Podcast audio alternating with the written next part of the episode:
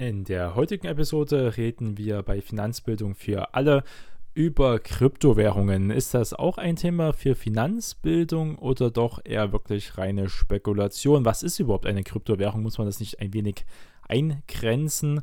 Das ist eben die Frage. Man kann sagen, grundsätzlich ist eine Kryptowährung oder sollte eine Kryptowährung dezentralisiertes digitales Geld sein, das auf der Blockchain-Technologie basiert. Man kennt äh, ganz klar beliebte Versionen, zum Beispiel Bitcoin und Ethereum, aber es sind mehr als 9000 verschiedene Kryptowährungen im Umlauf, wahrscheinlich auch immer weiter steigend davon. Wahrscheinlich sind es sogar ja, mehrere Tausend, Zehntausende in den nächsten Jahren. Wie funktioniert eine Kryptowährung? Es kommt natürlich auch immer auf die Kryptowährung an. Man muss halt versuchen, das ein wenig jetzt erstmal allgemein zu erklären. Eine Kryptowährung ist ein digitales, verschlüsseltes und dezentrales Tauschmittel, im Gegensatz zum US-Dollar oder eben den Euro gibt es keine zentrale Behörde wie die Notenbanken, die den Wert einer Kryptowährung verwaltet und auch erhält.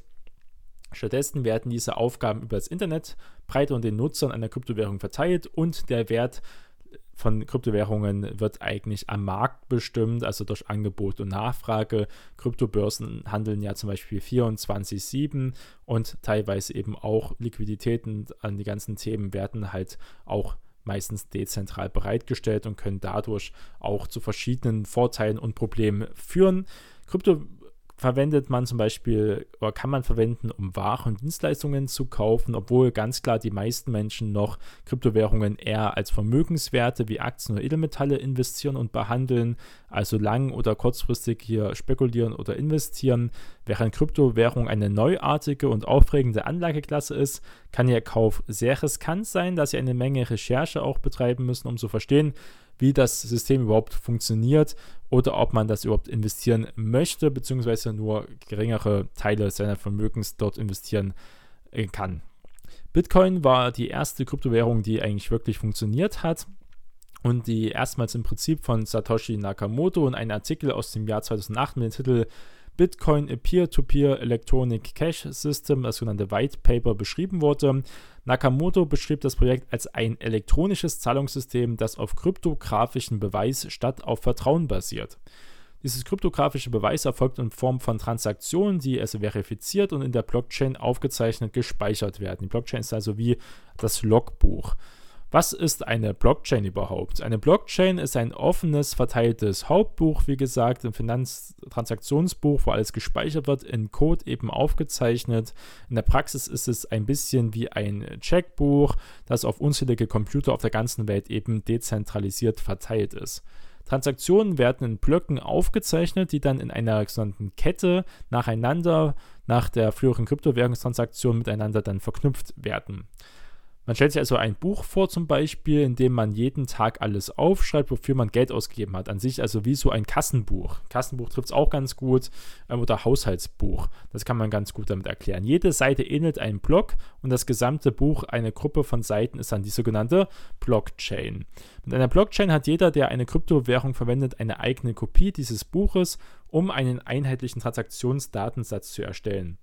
Jede neue Transaktion wird protokolliert und jede Kopie der Blockchain wird gleichzeitig mit der neuen Information auch wieder aktualisiert, dass man wieder den aktuellen Stand hat für sein Kassenbuch, wodurch alle Aufzeichnungen identisch und genau bleiben.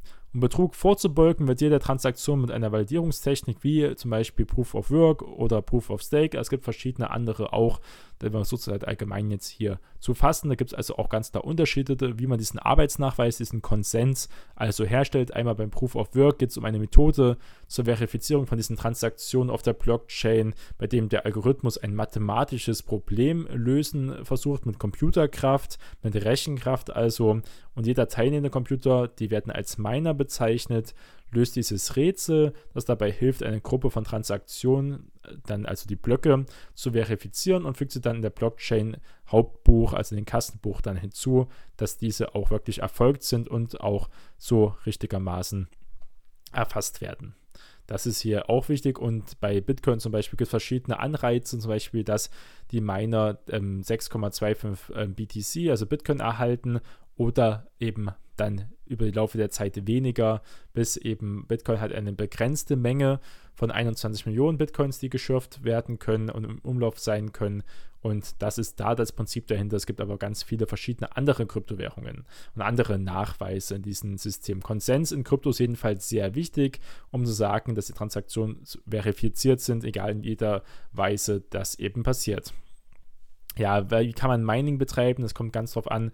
Oder äh, wie man dieses Konsenssystem unterstützen möchte in vielen Bereichen wo man jetzt wirklich Kryptowährungen verwenden kann. Es wird oft mit, eher mit Gold verglichen, weil die Transaktionen noch zu gering sind, wobei diese auch letzten Jahre doch gesteig, äh, gestiegen sind. Es gibt zum Beispiel Lightning-Sendingsmöglichkeiten mit Bitcoin, aber auch Ethereum wird doch häufiger genutzt als in der Vergangenheit. Das ist auch wichtig.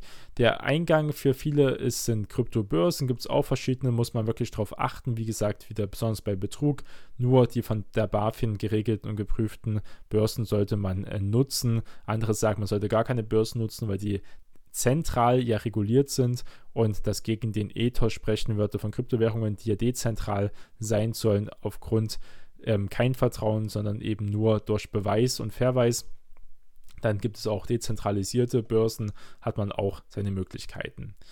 Jedenfalls die Vor- und Nachteile, um sie allgemein erstmal zusammenzufassen. Ähm, das hat also ein gewisses Risiko und gleichzeitig auch eine Innovationskraft, die man nicht abstreiten kann. Jetzt ist die Frage, sollte man darin investieren? Ist es überhaupt sicher, in Krypto zu investieren? Krypto hat einige Investoren enorme Gewinne, jedenfalls in der Vergangenheit beschert, das muss man sagen, während auch andere erhebliche Summen verloren haben. Das muss man natürlich auch dazu erwähnen. Ganz klar. Ähm, neue Investoren, ähm, das ist die Frage. Also, wir reden über Anfänger, die noch nie was von Krypto gehört haben, nur in Werbungen, nur auf Instagram und irgendwo. Sie sollten sich eher fernhalten. Aber wenn man ein erfahrener Investor ist und sagt, okay, ich, mir sind die Risiken bewusst, das ist ganz wichtig. Und einen Platz kann man dafür im Portfolio finden. Die Frage ist, wie hoch man es allokuliert.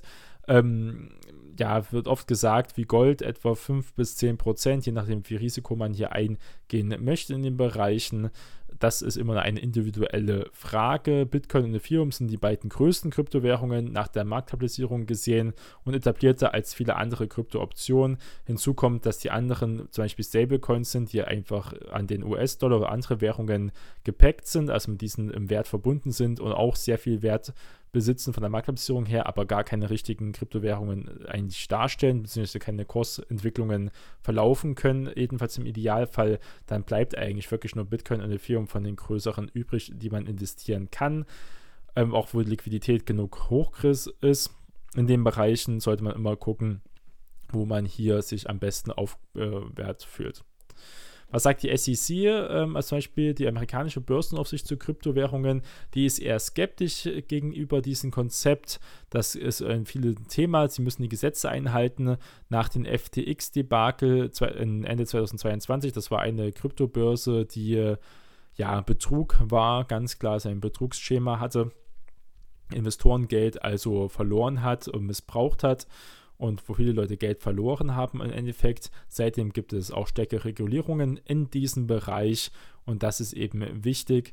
Ähm, der Chef der SEC, Gary Gensler, hat auch gesagt, es gibt keinen Grund, den Kryptomarkt anders zu behandeln, nur weil er eine andere Technologie verwendet. Wir sollten technologieneutral sein und auch diesen Markt stärker regulieren. Und das hat eben auch Auswirkungen, besonders auf Kryptobörsen und andere Unternehmen.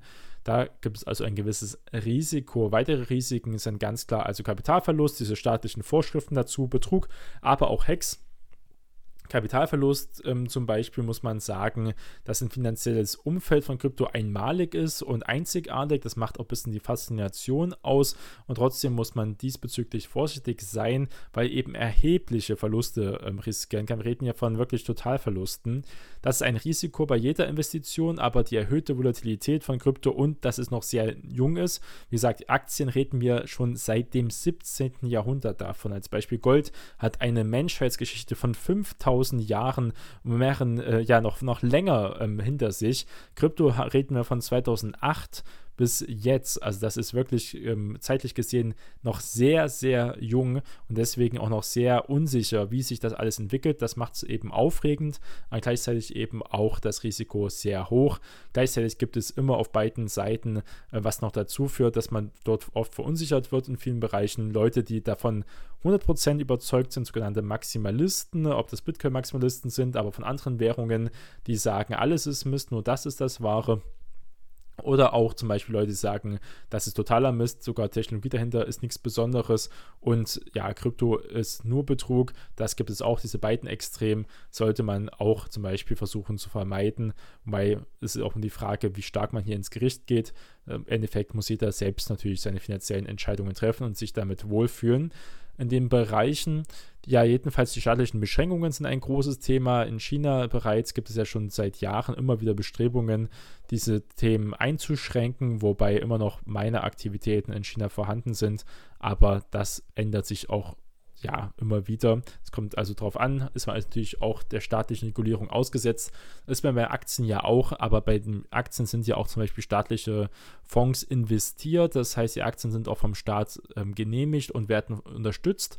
Das ist bei Krypto eben in vielen Fällen eben nicht der Fall, weil es ja eigentlich sogar im Ethos her dezentralisiert eine libertäre, gegen den staatlich gerichtete Idee ist und das ist natürlich im Staat wahrscheinlich ein Dorn im Auge, je nachdem, wie sich dieses Bereich weiterentwickelt. Aber auch Kryptowährungsbetrug ist ein Thema, sollte man sehr aufpassen in diesen Bereichen und besonders auch Hacks sind ähm, ja teilweise doch recht häufig, wenn man guckt.